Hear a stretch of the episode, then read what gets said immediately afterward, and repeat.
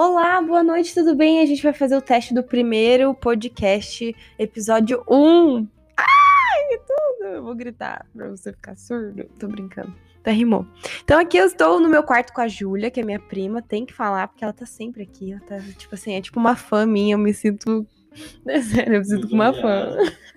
Lisonjeada, a palavra é essa, pra, pela presença, né? Então, assim, um marco histórico na minha vida. Outra pessoa que tá aqui também presente é o Hugo. O Hugo é. O que, que eu vou falar do Hugo? Putz, ele é professor de yoga. Ele é, digamos assim, uma das pessoas mais holísticas que eu conheço. Tem uma, um conhecimento muito grande sobre toda a parte energética do ser e tem uma presença única, assim, no sentido de ensinar as pessoas a serem melhores. Então, só amor por aqui. E eu sou Sara, eu tenho 24 anos, não vou falar muito de mim porque eu sou leonina, então se eu engatar primeiro eu não paro nunca mais. vou ficar falando de mim para sempre, mas o fato é, eu sou cirurgia dentista. Hã? Um.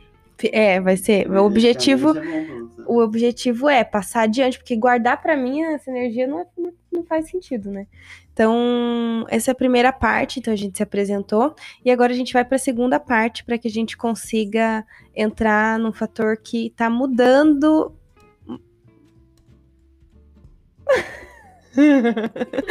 é justamente. Hã? Ah, não eu achei que você tinha dado risada na minha cara. não, eu risei da sua cara, do seu jeitinho de respirar, mas era justamente disso que eu ia falar. sobre respiração. o quê? Não, lembrei dessa criança. É, criança é tudo. Não, tudo bem, o podcast é para ser algo livre, não fica preocupado. O objetivo é a gente fazer o que a gente Interagir quiser fazer.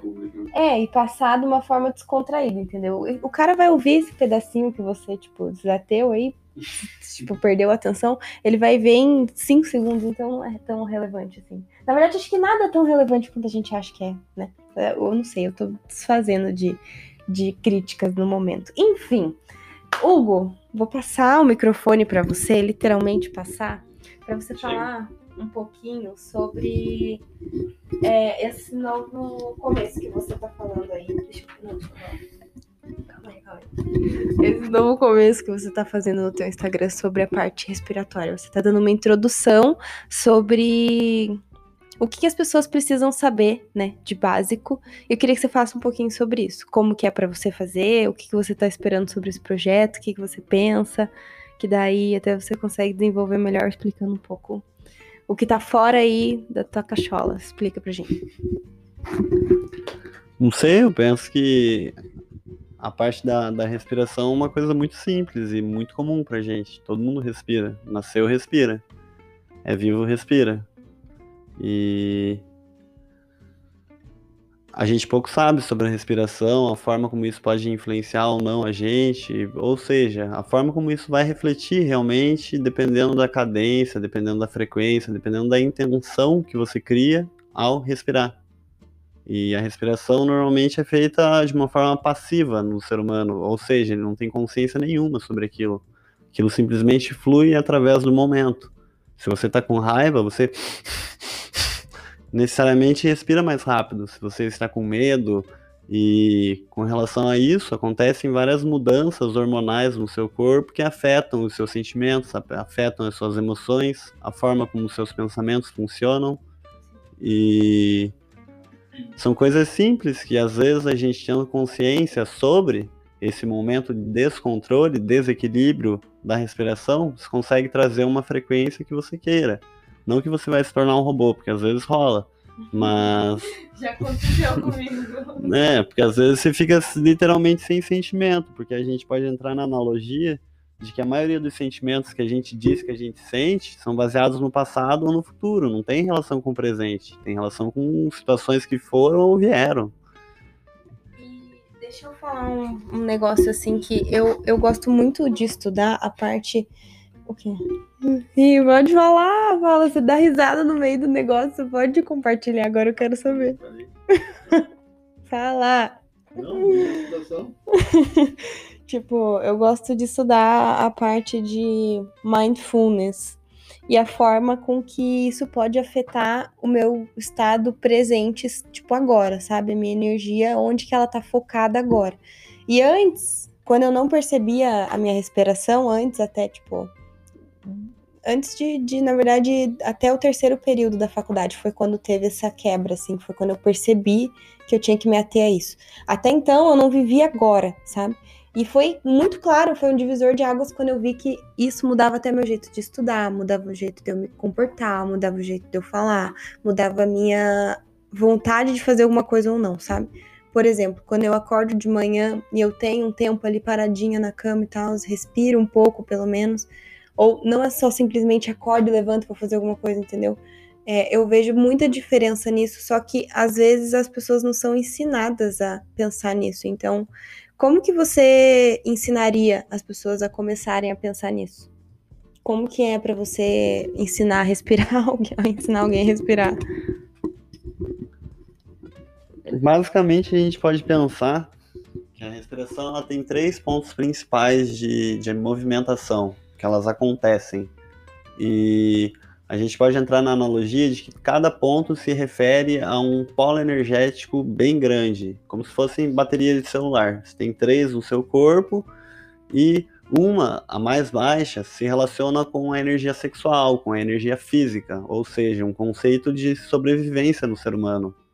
A partir do momento que você cria consciência sobre a respiração baixa, você pode entrar na analogia das glândulas endócrinas, dos chakras ou até mesmo a fisionomia do ser humano, os órgãos que tem na, na região e, e etc.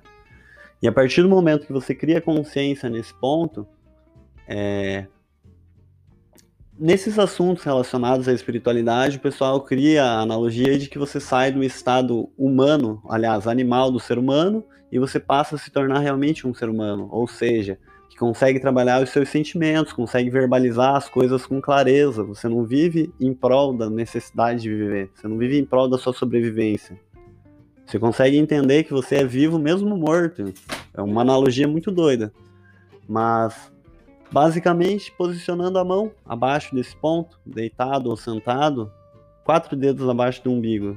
E essa respiração ela vai criar consciência de forma que a mão se eleva quando a pessoa inspira e retém ou contrai quando a pessoa expira.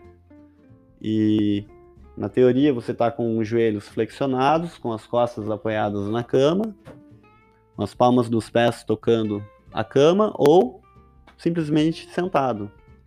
E a partir dessa analogia você vai criando consciência para os outros pontos é, abdômen, que se relaciona com a questão mais de sentimentos, de gestão, é, absorção de, de nutrientes, de sentimentos, de situações.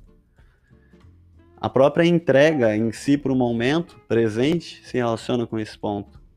E você pode colocar, por exemplo, as mãos agora ao lado das costelas, com a ponta dos dedos tocando no centro do estômago do ser humano e quando você inspira, as costelas vão se abrir sutilmente, suavemente, e ao expirar, as mãos se aproximam, as costelas se fecham.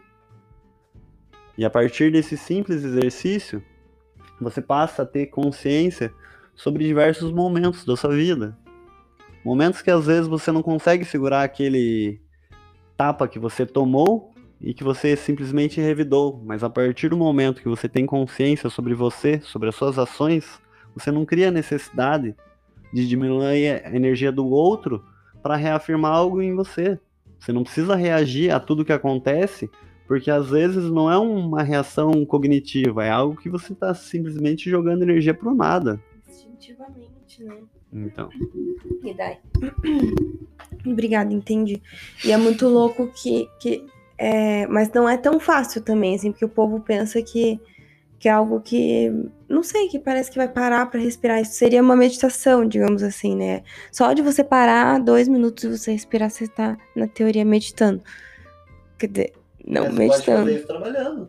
Pode Sim, fazer isso sim. lavando louça. Exato, mas é isso que eu ia Aí- falar. Eu tenho muita dificuldade em parar e fazer uma meditação sentada, zero problema, zero som, eu preciso cantar, eu preciso, sabe, prestar atenção no meu corpo em movimento, por exemplo, um yoga fluido, assim, ou um exercício físico qualquer.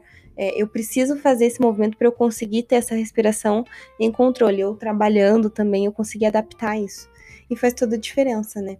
E, enfim, acho que tá bom, né, para um primeiro episódio. Vou Tá cortar bom. por aqui só pra gente ver como ficou, nem sei se ficou bom.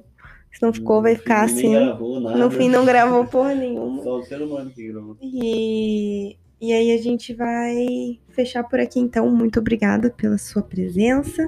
Se você quiser encontrar a gente nas redes sociais, o meu Instagram é a Dentista Xara e o do Hugo é Hugo.nocera. Hugo ponto- hugo.nocera. Passando Ah. de dentro no quarto. Por quê? O que você quer? Já vi se tinha pasta de dentro naquela caixa. Tem pasta de dente aqui. Eu acho que eu Em deixei tudo é tudo. lugar. Em tudo menos. Aqui tem. É, não tem pasta de dente. Pra que que você quer? Só pra... Era uma curiosidade? Não. Não. Autocontrole. Mas é que essa daí é muito lindo, né? É impossível não mexer com ela. Mas A então minha tá. dúvida era se era pasta de era amostra pequena ou grande. Não. É, Eu veio, veio pra tirar essa dúvida. curiosidade, né? Mas é isso aí. Gente, muito obrigada. Um beijo, beijo, beijo. A gente vai se falando por aí. Fiquem bem. Tchau.